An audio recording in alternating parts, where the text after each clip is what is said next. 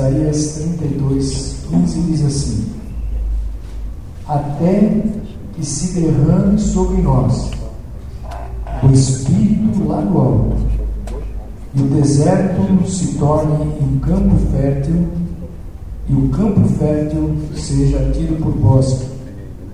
A justiça habitará no deserto, e a retidão morará no campo fértil. O fruto da retidão será paz, o efeito da retidão será repouso e segurança para sempre. E o meu povo habitará em morada de paz e em moradas bem seguras e em calmos lugares de descanso. Ainda que a saraiva nivele o bosque e a cidade seja inteiramente abatida, mas bem-aventurados sois vós os que semeais sobre todas as águas, deixais livres os pés do boi e também do jumento. Agora vá até Deus, lá no finalzinho da Bíblia. Hebreus no capítulo 12. Vamos pensar um pouquinho nesses dois textos aqui juntos. Hebreus 12, verso 1 diz assim: Portanto, visto que nós também estamos rodeados de tão grande nuvem de testemunhas, deixamos todo embaraço e o pecado que tão de perto nos rodeia e corramos com perseverança a carreira que nos está proposta, olhando firmemente para Jesus, Autor e Consumador da nossa fé o qual, pelo gozo que lhe estava proposto, suportou a cruz, desprezando a ignominia e está assentado à destra do trono de Deus. Considerai aquele que suportou tal oposição dos pecadores contra si mesmo, para quem não vos canseis desfalecendo as vossas almas. Ainda não resististes até o sangue, combatendo contra o pecado. E já vos esquecestes da exortação que vos admoesta como filhos. Filho meu, não desprezes a correção do Senhor. Não desmaie quando por ele fores repreendido, porque o Senhor corrige a quem ama e açoita todo aquele que recebe por filho. É para a disciplina que suportais a correção. Deus vos trata como filhos. Pois que filho há a quem o pai corrige? Mas se estáis sem disciplina, da qual todos são feitos participantes, sois então bastardos e não filhos. Além disto, tivemos nossos pais segundo a carne, os quais nos corrigiam, e nós e os respeitávamos. Não nos sujeitaremos muito mais ao Pai dos Espíritos e viveremos? Aqueles que, na verdade, por um pouco de tempo nos corrigiam, com o bem lhes parecia, mas este para o nosso proveito, para sermos participantes da sua santidade. 11. Na verdade, nenhuma correção parece no momento ser motivo de gozo, mas de tristeza. Contudo, depois produz um fruto pacífico de justiça no que nós que por ela temos sido exercitados. Portanto, levantai as, vossas mãos cansadas e os joelhos vacilantes, e fazei vereda direita para os vossos pés, para que o que é manco não se desvie inteiramente, antes seja curado. Amém? Vamos orar Senhor. Glória a Deus. Senhor Jesus, nós te glorificamos por esse tempo aqui, Senhor, que tu estás preparando para nós. Esse tempo não nos pertence mais, porque tu mesmo, Senhor, já separaste este tempo de adoração, de louvor da tua palavra, para que nós pudéssemos ser edificados, Senhor. Por isso pedimos que a presença do teu Espírito agora, Senhor, ela venha tomar o nosso coração, a nossa vida, tirar todas as preocupações, ó oh Deus, todas as coisas que passam pela nossa mente durante todo esse dia, nos deixando às vezes abatidos, sem força, ó Deus, mas que este momento seja um momento do refrigério do Senhor. Aleluia. Que a tua palavra seja como um alimento na nossa vida e ela possa produzir, Senhor, os teus frutos em nós, ó Deus. Por isso, Senhor, nós damos total liberdade. É, o nosso coração se abre, ó Deus, com total liberdade, não com religiosidade, mas com liberdade em Ti, ó Deus, para ouvir a Tua palavra e sermos, Senhor, tocados e possamos, ó Deus, fazer o melhor para Ti dentro do Teu reino. Fica conosco agora, abençoa todos nós que já estamos aqui. Se tem alguns irmãos que estão chegando, abençoa também eles, Senhor, guarda-os para que eles possam chegar aqui, ó Deus, também na tua casa. É o que nós pedimos hoje, em nome de Jesus. Amém, Senhor. Amém. Glória a Deus. Hoje tem um grupinho pequeno, né? Transitarônio. Mas vamos pensar um pouquinho nesses dois trechos aqui da palavra. É, quando você começa a ler aqui o livro de, do profeta Isaías, né? você, vai, você vai fazer, você começa a olhar um pouquinho para trás e você vai ver que Isaías ele, ele continua proclamando a palavra de Deus diante é, da crise né? É, que o povo de Judá, se você vai ler a história, é, eles ainda estavam repercutindo aquela invasão lá que Senegalipe da Síria queria fazer. Então tudo aquilo é, mexeu com eles e o profeta continuou falando para eles, continuou declarando a palavra para eles. E, e aqui é interessante é que tem uma questão crucial aqui nesse trecho é que, que a gente tem que pensar e que às vezes nós também perguntamos no momento de crise é que é até quando, Senhor? Até quando? Então essa palavra ficou. É, quem de nós ainda não questionou isso? Principalmente no, no momento que a gente está vivendo de crise aqui no nosso país, né? É, quem já não, não perguntou até quando isso, Senhor? Né? E a gente passa por essas indagações dentro de nós, da nossa vida, é, quando parece que o tempo parece alongar, né? não tem solução, a gente vai perdendo e todas as coisas. Mas quando nós temos esse texto aqui de Isaías, eu quero comparar isso com com Hebreus, né? É, parece que o Senhor aqui ele está é, revelando o funcionamento do seu tempo. Qual é o funcionamento do tempo de Deus? É, e é interessante, porque nós medimos o tempo é, é, pelo número de vezes que a Terra gira lá em torno de si mesma, né, quando ela gira no Sol. Então, esse é o nosso, nosso tempo que nós medimos. Mas aqui, o tempo de Deus, e Isaías responde essa questão aqui, é que o tempo de Deus marca o derramar do Espírito Santo na nossa vida. Está aqui no versículo 15. Até que se derrame sobre nós o Espírito alto. Então, então a resposta de Deus para Isaías é que interessante. Até que sobre nós é, o Espírito seja derramado do alto. Olha, então, o tempo de Deus, às vezes nós queremos eh, entender muito isso. Às vezes não é medido por horas, minutos, dias, anos, não é isso. Mas pelo derramamento Espírito Santo sobre a nossa vida. Então, por isso a resposta de Deus é o derramar dele mesmo sobre nós. Então, quando a gente começa a é, entender esse, esse tempo de Deus, essa conexão de Deus, é, nesse sentido, então a gente pode pensar o seguinte: cada vez que Deus derrama mais do seu Espírito, é melhor para a nossa vida. É melhor. Por quê? Porque quando nós recebemos mais dele, mais do Espírito dele, então nós podemos compreender muitas coisas e também tranquilizar a nossa vida e começar a entender qual é o tempo de Deus em todas as circunstâncias da nossa vida.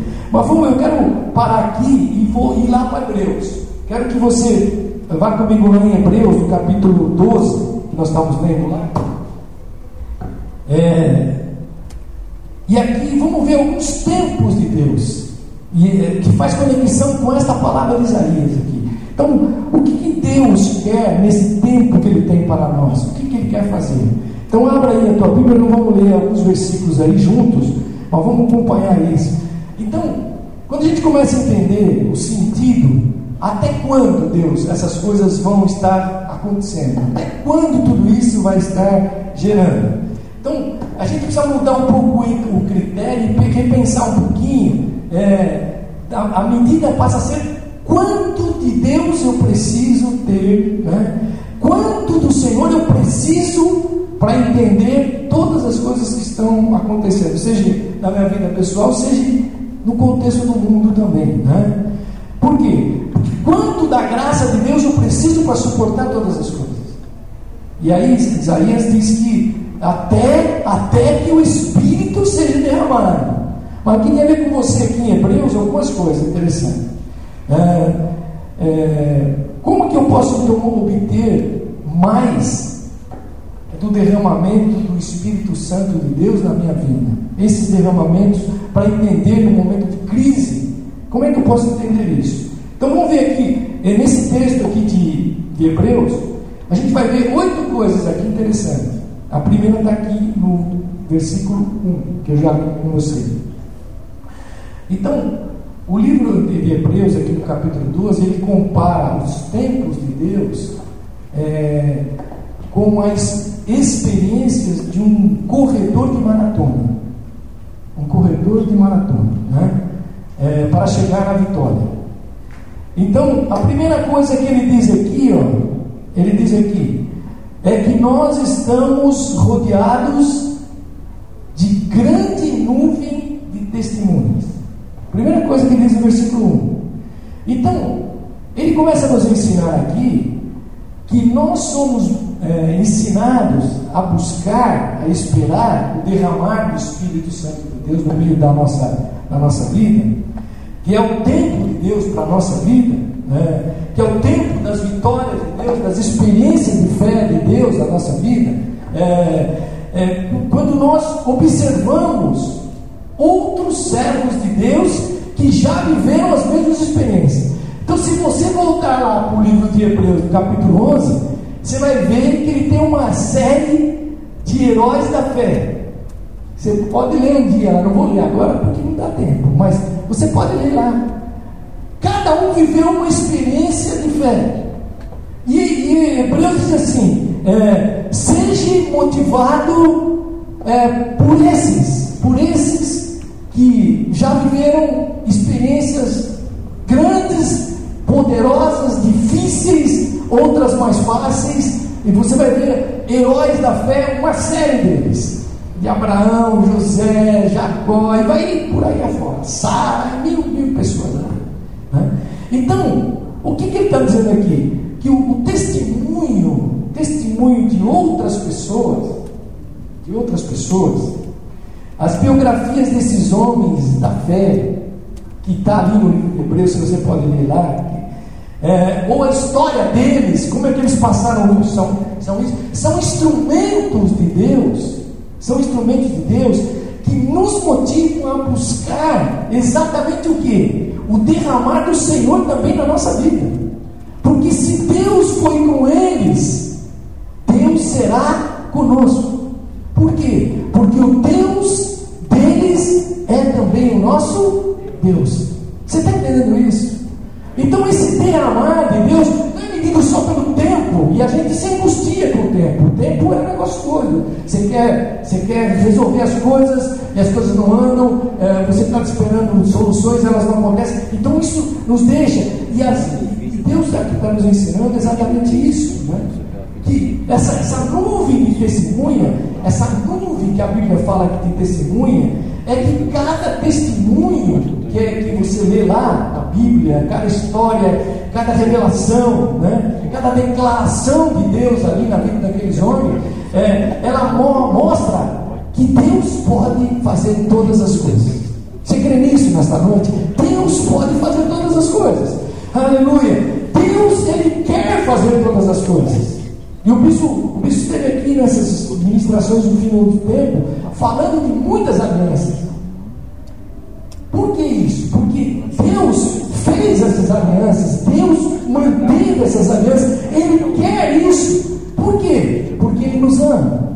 Porque Ele, Ele quer trazer para a nossa vida também exatamente essa, esse derramar de Deus, a expectativa de todas as coisas da nossa vida, é porque Ele pode fazer ainda hoje as mesmas coisas. Quem crê nisso nesta noite? E ela não voltará vazia. Então, quando você olha aqui, então como é que eu me motivo? Quando eu olho para a Bíblia, para a palavra de Deus, olho a vida de Davi, olho a vida de Abraão, olho a vida de Sara, olho a vida de José, e de repente falo, Pô, mas como é que Deus fez tudo isso? Como é que Deus conduziu em uma situação é, que não tinha saída? Pega lá Sadraque, Mesaque, Abidenego, Daniel, enfim, tantos heróis da aqui. E quando você lê aquilo, o Espírito está dizendo para você: olhe para a vida deles. Aleluia. Se motive na vida deles. O Deus que fez com ele pode fazer também conosco. Aleluia. Nada está fora do controle de Deus. Ele quer. Então, o que, que ele está dizendo aqui? Se motive, fique motivado, se encha de fé. Quando você olhar para a palavra de Deus, para essas, essas pessoas, para esses homens que eram exatamente iguais a nós, que passavam pelas mesmas dificuldades e lutas que nós passávamos, mas que confiaram em Deus, que creram em Deus, se motivaram, se animaram em Deus e souberam que Deus tinha esse derramar sobre a vida deles. Deus tem um derramar poderoso sobre as nossas vidas. Aleluia. Você crê nesses dias? Deus tem esse derramar sobre nós. Bom, segunda coisa aí, ó, no capítulo 2, vamos dar uma, uma lida aí. Ele diz aqui, ó, primeiro que nós estamos é, rodeados dessa grande nuvem de testemunho. Depois ele está dizendo aqui, ó, é, deixemos todo embaraço. Segunda coisa que Deus está tá nos ensinando aqui, nesse derramar do Espírito Santo, é que eu tenho que me livrar de tudo que pode me atrapalhar para chegar à vitória tudo que me atrapalha. O segundo, segundo tempo de Deus aqui envolve aliviar o peso, tirar esse peso, esse embaraço. Você, você, quando você observa a história das Olimpíadas, você vai, você, você vai descobrir é, cada ano que foi passando, os recordes foram crescendo. Né? Antes fazia em 12, 12 segundos, agora faz em 9. Né? Por quê? Porque esse princípio aqui é, foi aplicado naqueles que venceram, nas suas diversas modalidades. A roupa mudou, né? o peso do, do tênis mudou.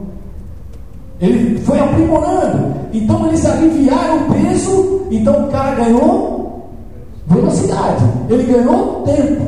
Então, então aliviar o peso é, que, que, Hebreus está falando aqui é concentrar nossa vida naquilo que Deus quer, naquilo que Deus vai fazer. Quando a gente começa a perder o nosso foco é, daquilo que Deus vai fazer, quando a gente começa a desconcentrar e a gente não alivia esse peso, né, então a gente vai perdendo essa corrida, a gente vai ficando um pouco para trás.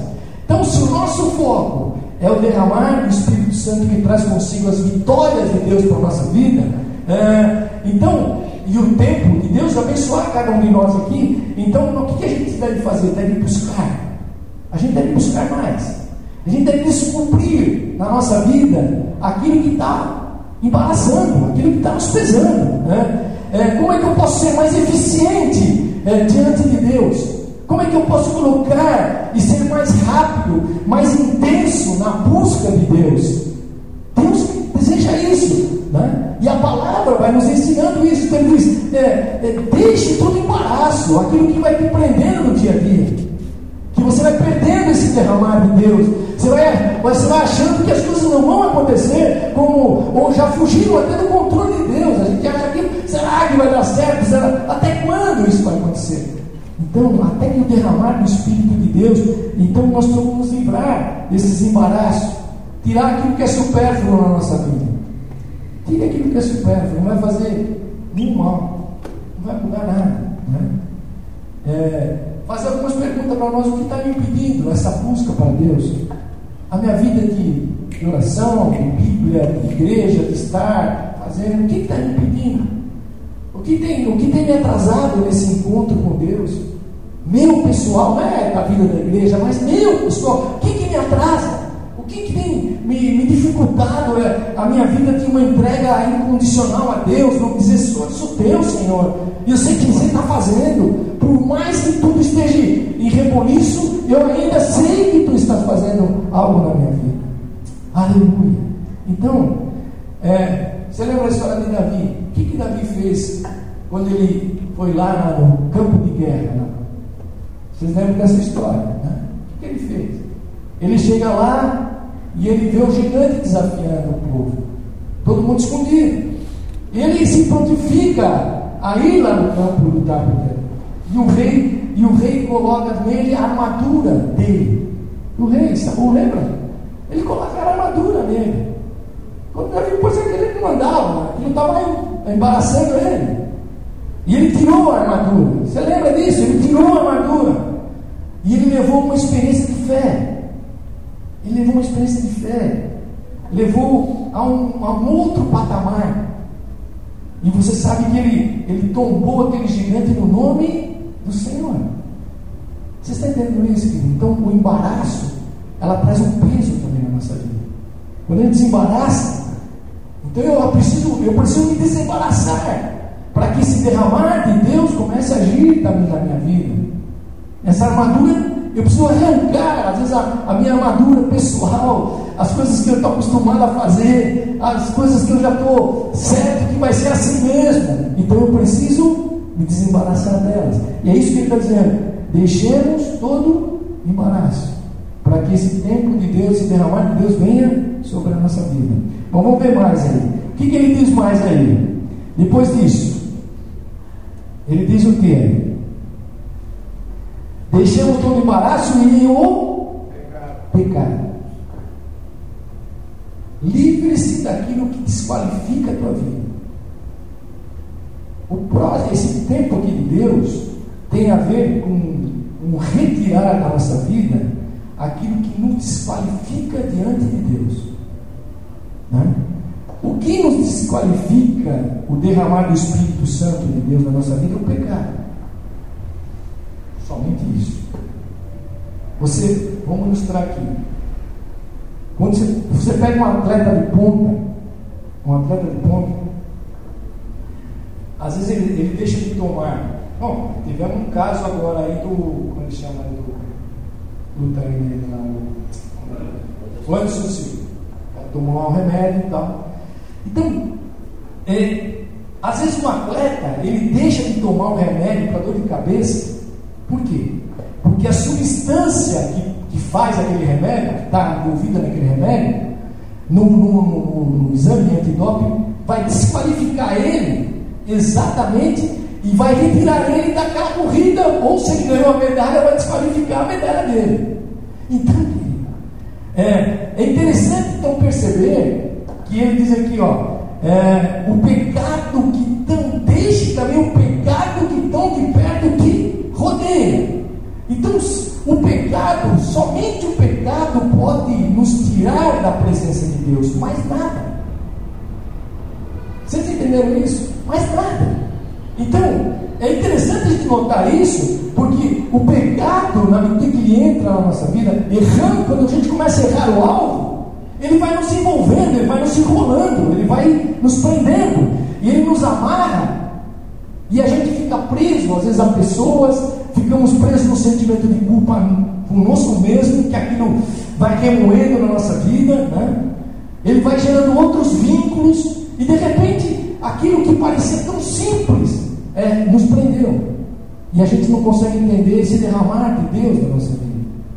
Então ele tem, o, o autor aqui de Hebreus está dizendo, olha, esse pecado que tão de perto te rodeia, fora, arranque ele fora.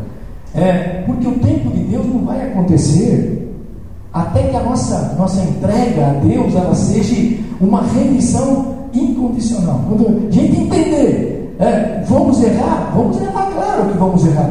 A Bíblia diz que nós temos um advogado e ele é poderoso para nos perdoar. Mas eu não posso ficar numa, numa condição de repetir todas as vezes as mesmas coisas. Eu, Deus, Deus quer que a gente se livre disso. Né? A gente, Deus quer que a gente viva é, livre disso, do pecado. Porque a única coisa que interfere a nossa relação com Deus é o pecado. Porque ele rouba a tua vida, rouba a minha vida. Ele vai roubando isso da nossa vida. Então é importante a gente entender isso, livrar-se daquilo que desqualifica a nossa vida nessa corrida do tempo de Deus para nós. Bom, que mais aí? Que ele diz aí no versículo 1? Ó, ele diz assim: livre-se do pecado que não lhe te rodeia e corramos com perseverança. Corra o mais rápido que você puder. Corramos com perseverança. Ó, representa o que? Correr com perseverança representa urgência, intensidade na nossa busca para Deus. Está, nesses dias, nesse derramar, nesse tempo de Deus, eu comecei a entender isso. Que Deus está tá querendo mais urgência da nossa parte, mais intensidade da nossa parte.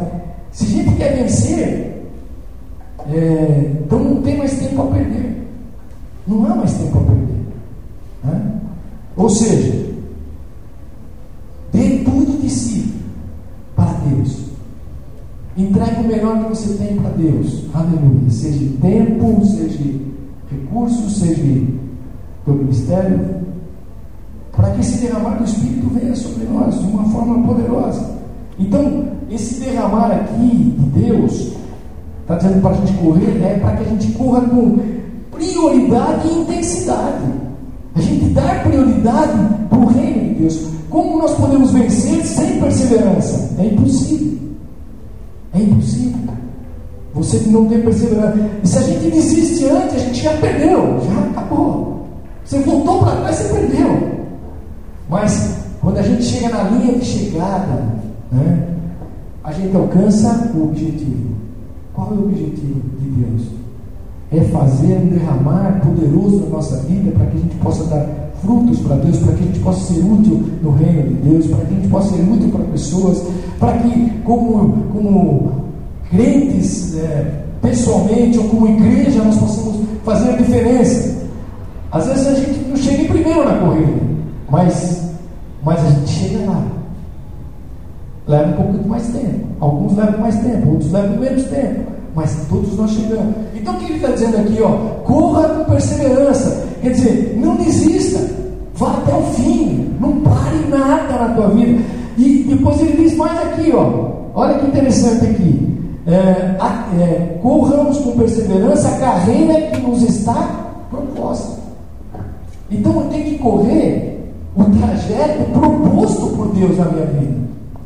E aí você tem que olhar para você, e eu tenho que olhar para mim, cada um de nós, que trajeto é esse que Deus propôs para a minha vida? Então, se ele já propôs um trajeto, significa que não tem atalho. Não existe atalho. Não tem como eu cortar isso, fazer atalho. Toda vez que um corredor ele sai fora do trajeto para cortar, ele é desqualificado. Então, da mesma forma, nós, Deus já propôs uma, um, um projeto de Deus proposto, uma carreira que Deus colocou sobre a nossa vida como, como filhos de Deus. Ele já colocou isso. Ele está dizendo, vá até o fim nesse propósito de Deus. Vá, chegue até o final, não pare nada. Então, corra o mais rápido que você puder. Nesses dias, nós temos que correr mais. Talvez falar mais, orar mais, estudar mais, estar mais perto de Deus, porque os dias são maus, as coisas são rápidas, é, as coisas mudam muito rápido. Bom, mas vamos ver o versículo 2 aí, ó. Mais uns 15 minutos, aí vamos terminar. Mas olha o versículo 2, ele diz assim: olhando firmemente para Jesus, autor e consumador da nossa fé, vamos parar aqui. Olhando firmemente para Jesus, autor e consumador da nossa fé. Então, esse, esse tempo, esse próximo tempo de Deus, de derramar do Espírito Santo de Deus, é que Ele está nos ensinando a fixar os nossos olhos em Jesus. Então, hoje, é, a gente está focado em mil coisas, mas Ele está dizendo: olha, é, fixe os teus olhos em Jesus. É, ele é o técnico, Ele é o técnico que nos leva à vitória pela fé. Ele que vai te levar para a carreira proposta, Ele que vai colocar a tua vida em ordem. Por que isso? Porque somente Ele é que pode derramar do Espírito Santo de Deus sobre a nossa vida. Só Deus, só Jesus Cristo. E a Bíblia diz que Ele é o autor da nossa fé. Então a fé é o dom de Deus. Então Ele é o autor da nossa fé. Ele conduz a nossa vida. Aleluia. Eu tenho que me fixar nisso. Eu tenho que olhar para Ele, não, não abrir mão desse, dessa condição. Lá em Efésios, acho que 2,8, ele diz assim: Porque nós somos salvos pela graça por meio da fé. Isso não vem de vós. Então, Jesus aqui, Deus está dizendo que Ele é o consumador da nossa fé. Então, se Ele é o consumador da nossa fé, Ele é o fim da nossa fé. Ele é o fim da nossa fé. Então, o fim da nossa fé, qual é o fim da nossa fé? É a nossa união com Jesus. Né? O bispo falou aqui, nós vamos estar com Ele, como igreja. É, é, a igreja não passa pela tribulação, e essa, essa é, é, a verdade da coisa. O fim da nossa fé é a nossa união com o Senhor Jesus, com Deus, em Cristo Jesus. Em Cristo Jesus, para toda a eternidade. Você está entendendo isso? Para toda a eternidade. Então, fixe o teu olhar em Jesus. Você vai ver, nós vamos ver muitas coisas, nós vamos estar os nossos olhos abertos para muitas coisas que estão acontecendo. Né? Mas Jesus Cristo, ele é, o, ele é o nosso modelo. Ele está dando, fixe o teu olhar nele, ele é, o, ele é o teu modelo. E aqui ele vai dizer aqui, ó, na continuidade ele diz assim, porque ele suportou a cruz pela alegria da vitória. Ele diz lá, versículo 2, continua, para, pela alegria que lhe fora proposta, ele suportou a cruz. Que? Olha que, que Jesus é o nosso modelo. Então, ele tinha a alegria do Senhor, está aqui, ó, né? ele diz aqui, ó, na, na continuação aqui. Pelo gozo que ele estava proposto, suportou a cruz. Você imagine a, aquela alegria de ver a minha vida, a tua vida, é, e a vida de todos esses heróis da fé que, que gente, você pode ler em, em, em Hebreus. É, Jesus tinha alegria, e essa alegria, este gozo, levou ele a suportar a cruz, morrer na cruz pela nossa vida. Então, é, entenda isso nesta noite. É, ele, e ele diz aqui que ele, ele nem ligou pela, pela, pela, vergonha da cruz. A cruz era uma vergonha. Mas ele diz lá que pela alegria que lhe fora proposta, o versículo 2 estou lendo aí, suportou a cruz, desprezando a vergonha, desprezando a vergonha, e se assentou à direita do trono de Deus. Então o quê? Então, aquela aparente derrota de Jesus, sofrimento, abandono na cruz, aquela vergonha, é, Jesus suportou com alegria. Por que isso? Porque ele sabia da minha vida, da tua vida, ele sabia de tudo que ele já tinha traçado, de todas as alianças que ele havia feito, de todos os pactos que Jesus eh, tinha traçado para a vida de cada um de nós. Então, às vezes, às vezes a gente passa por isso também, às vezes as pessoas falam, é, mas que Deus é esse que você serve? Onde está esse Deus? Será que você é filho dele mesmo? E fica essas coisas entrando na nossa vida, mas já temos que ter convicção, certeza que Jesus é, fez uma obra poderosa na nossa vida, eu tenho que olhar para Jesus, não posso tirar o foco de Jesus, né? É, porque por Ele nós, possamos, nós podemos vencer todas as coisas. Então vamos ver mais aí, ó. versículo 3 e 4 diz assim: ó, você está aí acompanhando aí, 3 e 4. Considerai aquele que suportou tal oposição dos pecadores contra si mesmo, para que não vos canseis desfalecendo as vossas almas. Ainda não resistisse até o sangue, combatendo contra o pecado. Então, esse novo tempo de Deus, o derramar de Deus também, é, é Deus está nos desafiando. Há um desafio de Deus é, na nossa fé nesses dias. Há um desafio de Deus para você ter fé, continuar. É, se ele é, teve alegria, ele suportou a cruz, ele, ele não se importou com a vergonha daquela cruz, por minha causa, por tua causa, é, agora ele nos desafia a não desistir, né? a não desfalecer ou parar no meio do caminho, no meio do percurso. Olha, por quê? Se Jesus morreu por nós, ele morreu por nós.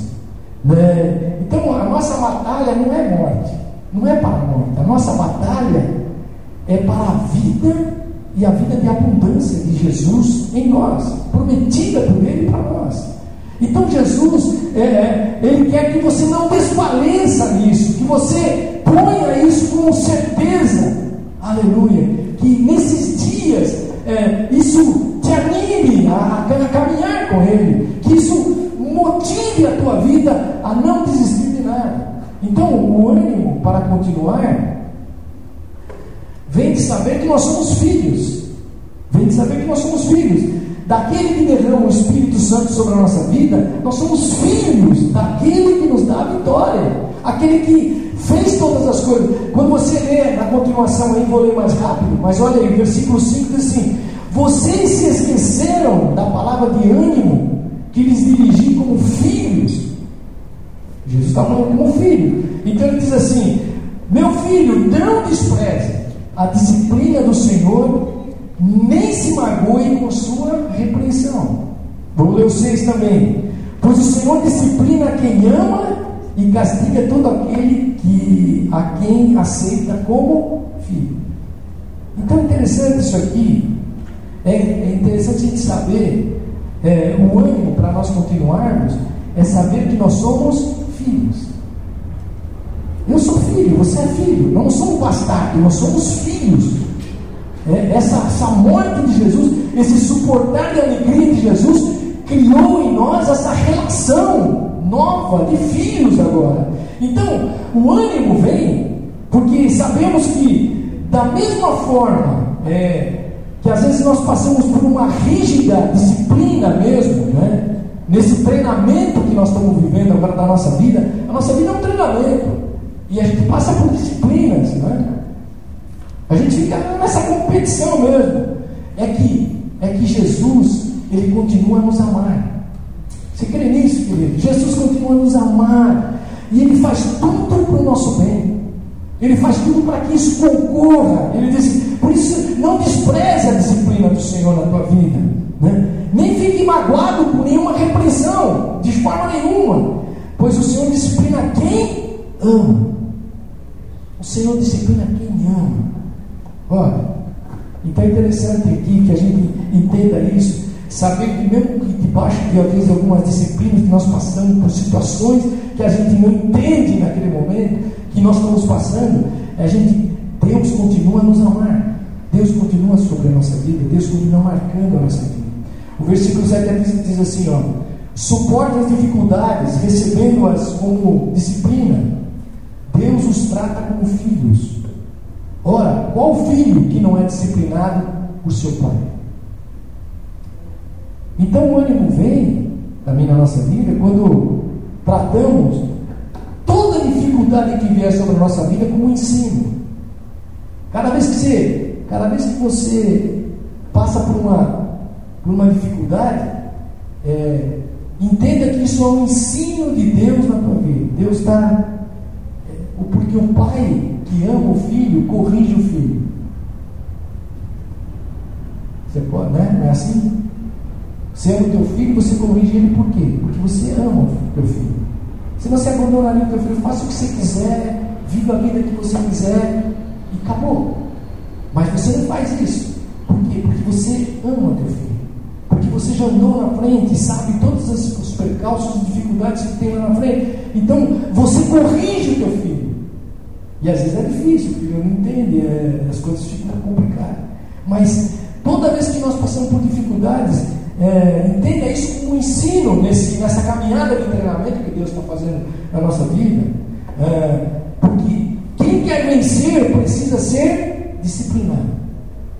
Se você quer vencer na vida, você precisa ser disciplinado. É, por isso que a gente se submete ao treinamento de Deus. Por isso que a gente continua vindo na igreja. Por isso que a gente continua orando. Por isso que continuamos é, crendo. É, mesmo às vezes todas as coisas contrárias àquilo que a gente não entende, mas nós continuamos. Por quê? Porque nós sabemos, aleluia, que isso está nos ensinando. Você pega aqueles corredores que correm maratonas, 40 quilômetros, e você, você vai ver entrevista deles, às vezes você vê lá, o cara fala, ah, meu, era dor na, dor na perna, fui, é, dores é, musculares terríveis, né? É, mas como é que eu venci? Como é que eu cheguei nos 40 quilômetros? Porque eu fui aprendendo, fui sendo ensinado a, a, me condicionar melhor, a não gastar tanta energia na saída, gastar um pouco mais na frente. E ele foi se condicionando e ele chega nos ele completa a prova nos 40 quilômetros. E tranquilo. Então, é, por isso que, é, por isso que o versículo está dizendo: suportem as dificuldades. Você entendeu isso? Suporte, receba isso como, como disciplina, como ensino na tua vida. Aprenda isso para que, que você possa passar por tudo isso. Né? Olha o versículo 9, diz assim: Além disso, tínhamos pais humanos que nos disciplinaram e nós os respeitávamos. Quanto mais devemos submeter-nos ao Pai dos Espíritos para assim vivermos. O 10 diz assim: nossos pais nos disciplinavam por curto período, segundo lhes parecia melhor, mas Deus nos disciplina para o nosso bem, para que participemos da sua santidade. Participemos da sua santidade.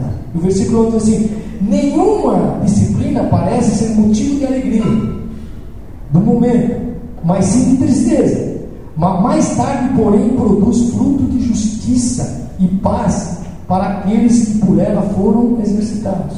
Então, quando a gente entender que aquilo que nós estamos passando vai trazer ensinamentos para a nossa vida, de nos aproximarmos mais de Deus, aprendermos mais de Deus, então isso começa a mudar a nossa condição de enxergar como Deus nos enxerga, como filhos que nos, que nos ama, que jamais nos abandona e que jamais nos deixa.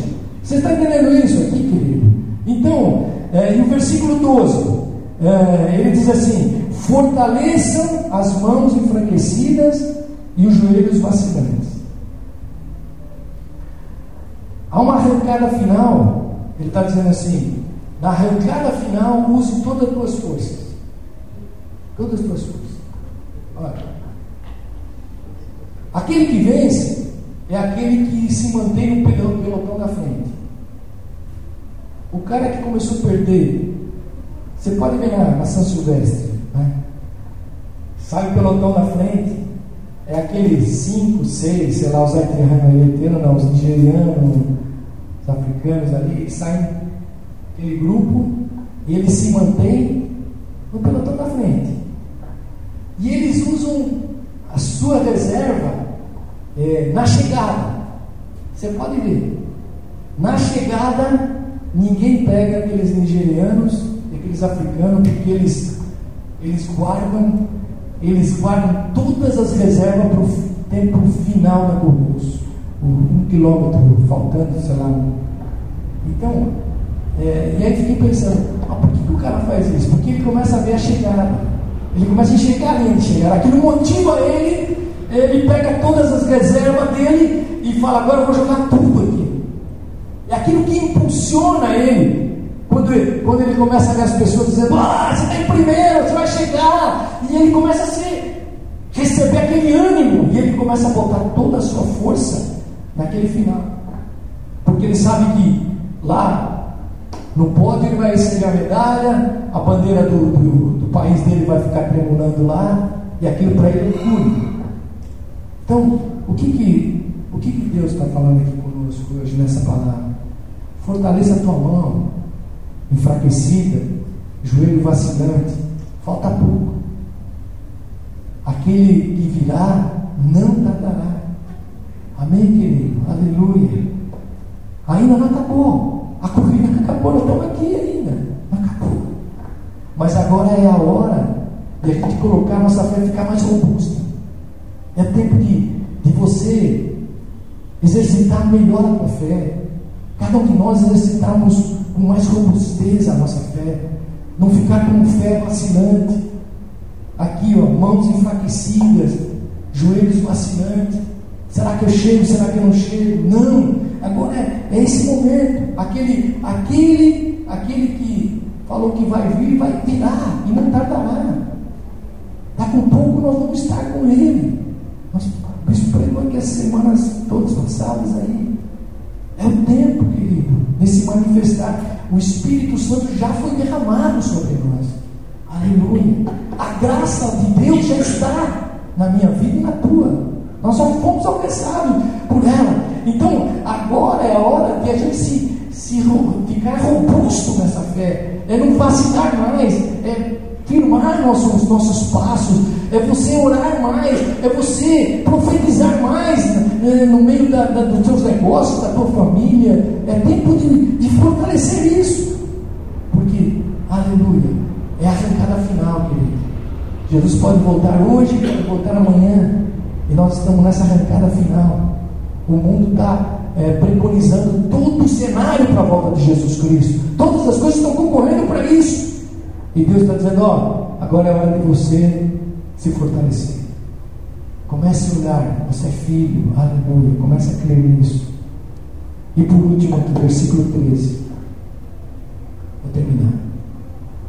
Façam caminhos retos para os seus pés, para que o manco não se desvie, mas antes seja curado. Ó, sabe o que está dizendo aqui? Corra em linha reta. Para de correr em curva. Comece a correr em linha reta. Marca bem o caminho. O caminho que você está trilhando. Começa a marcar ele. Com a presença de Jesus em todas as áreas. Para, para quê? Para que isso? Para até aqueles que não conseguem andar, que são mancos aqui, que ele diz aqui, eles possam aprender conosco como ser um vencedor. É isso. As pessoas precisam olhar para a nossa vida e olhar.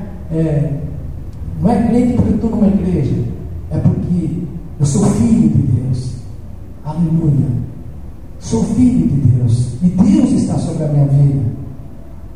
Pode, ande é, do jeito que eu estou te falando. Olhe para a minha vida. É isso que dizendo. O meu caminho está aqui, ó, com Deus.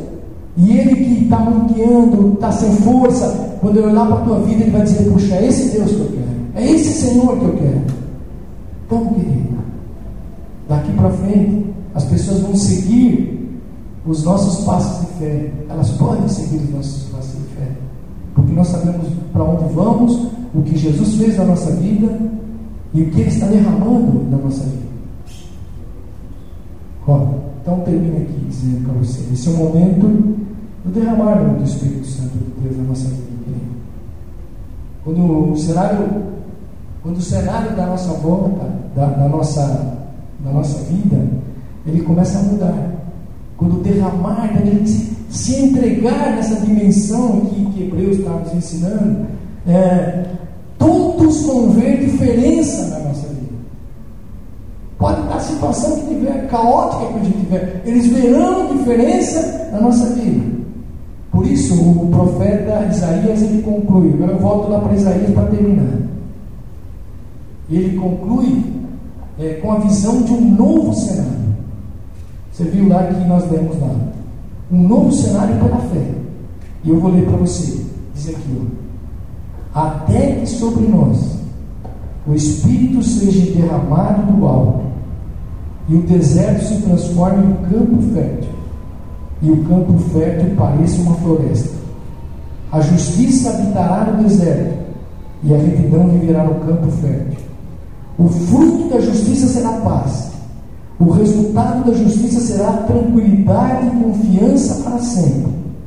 E o meu povo viverá em locais pacíficos, em casas seguras, em tranquilos, em tranquilos lugares de descanso. Mesmo que a saraiva arrase a floresta e a cidade seja nivelada do pó, como vocês serão felizes, bem-aventurados, como vocês serão bem-aventurados, como vocês serão felizes, semeando perto das águas e deixando soltos os bois e os jumentos. Lá Isaías, eu li lá 32, do 15 ao 20. 32, do 15 ao 20. Que foi logo que eu li no começo. Então, querido, terminando aqui para a gente orar. Prepara, vamos preparar a nossa vida para esse tempo novo de Deus. Eu creio que Deus tem essa essa força nova, esse mover novo em cada um de nós. Então eu preciso colocar minha vida exatamente nesse tempo de Deus. E isso vai fazer diferença na minha caminhada. Vai fazer diferença onde estiver. Deus vai usar tudo isso ao nosso favor. Amém, queridos? Amém. Vamos orar? Então fique em pé aí. Vamos orar. Aleluia. Glória a Deus. Ora a Deus aí, querido. Você mesmo sozinho. Fala, Senhor, eu estou nessa, nessa, eu nessa corrida aí. Mas eu sou teu filho. Aleluia. Senhor, eu sei que tu me amas. Eu sei é, o que tu fizeste na cruz. A alegria, Senhor, que levou você a suportar a cruz. Aleluia. Senhor, eu estou nessa caminhada. Às vezes sendo disciplinado, mas eu quero ter ânimo, Senhor. Aleluia. Eu quero encontrar em Ti, Senhor, esse derramar do Teu Espírito que me dará ânimo, porque me fará, Senhor, é, ser, ser tocado, ensinado, ó Deus, a como vencer cada batalha da minha vida. E nesta noite, Senhor, o Teu Espírito seja derramado na nossa vida individualmente aqui, cada um de nós. Eu preciso, Senhor, cada um de nós precisamos disso, Senhor. E nós queremos, Senhor, olhar, enxergar, ó Deus, aleluia. Aquilo que está proposto para nós, a nossa caminhada já está traçada, ó Deus.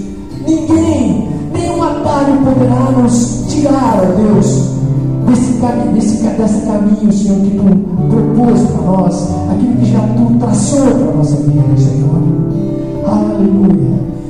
Nenhum, nenhuma culpa, Senhor, nos afasta de todo pecado, Senhor.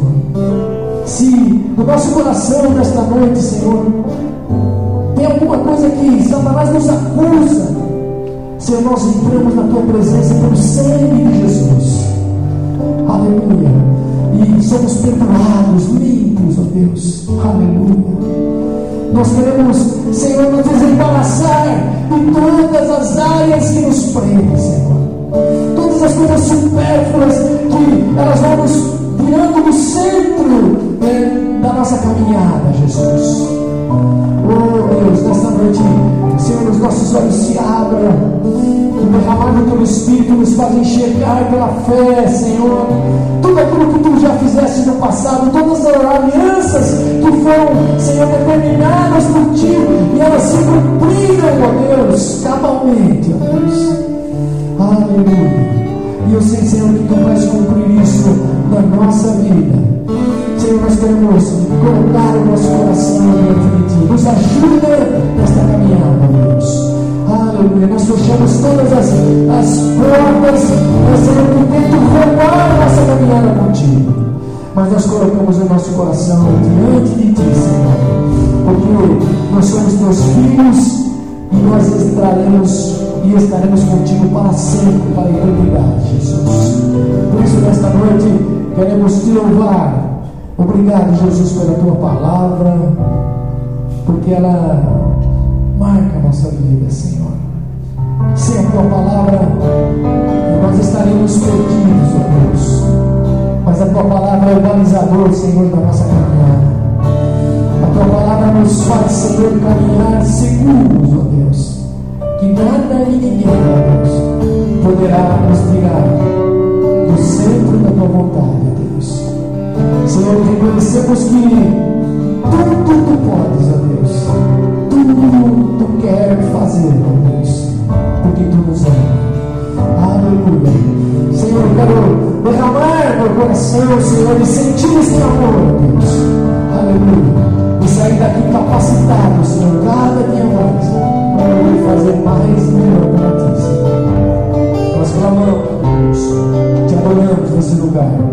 No nome Jesus, o Senhor. Amém, Senhor. E amém. Glória a Deus. Amém.